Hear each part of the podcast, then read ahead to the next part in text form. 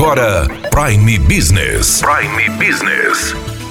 As notícias mais importantes para o empresário de Sinop estar bem informado. Aqui na Hits Prime FM. Prime Business.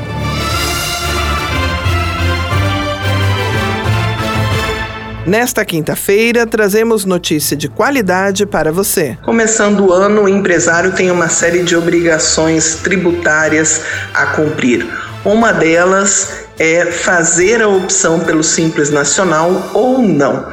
Nós estamos com o contador e professor universitário Jason Nardi, que vai falar sobre o que é o Simples Nacional, como ele funciona e os prazos que o empresário tem para poder aí aderir ao Simples Nacional. É, todos que manejam a legislação do Simples é, sabem perfeitamente bem que do Simples o sistema pouco tem.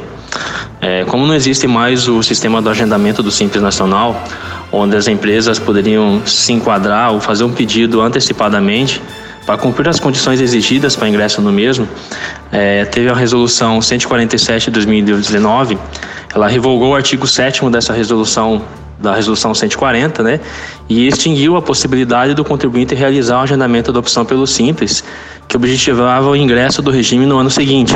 Essa opção ela poderia ser feita até dia 30 de dezembro, né?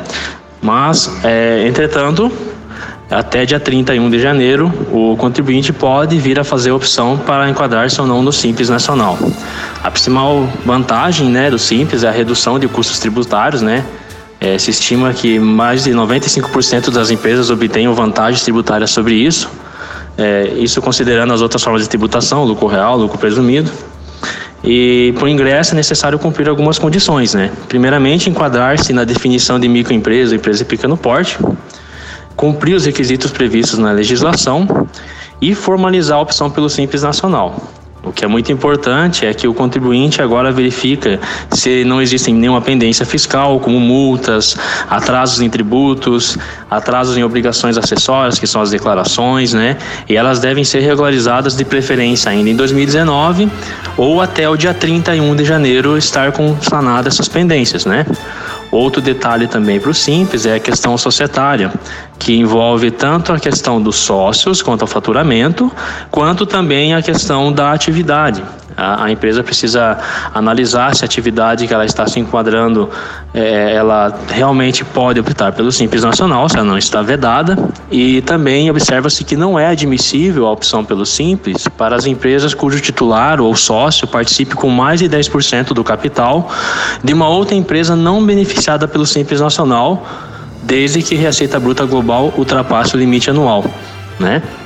Então, é preciso estar muito atento às condições de ingresso do Simples ou não e também estar atento à questão da redução tributária, visto que o prazo é até dia 31 de janeiro. Daniela Melhorança trazendo o que há de melhor em Sinop para você, empresário.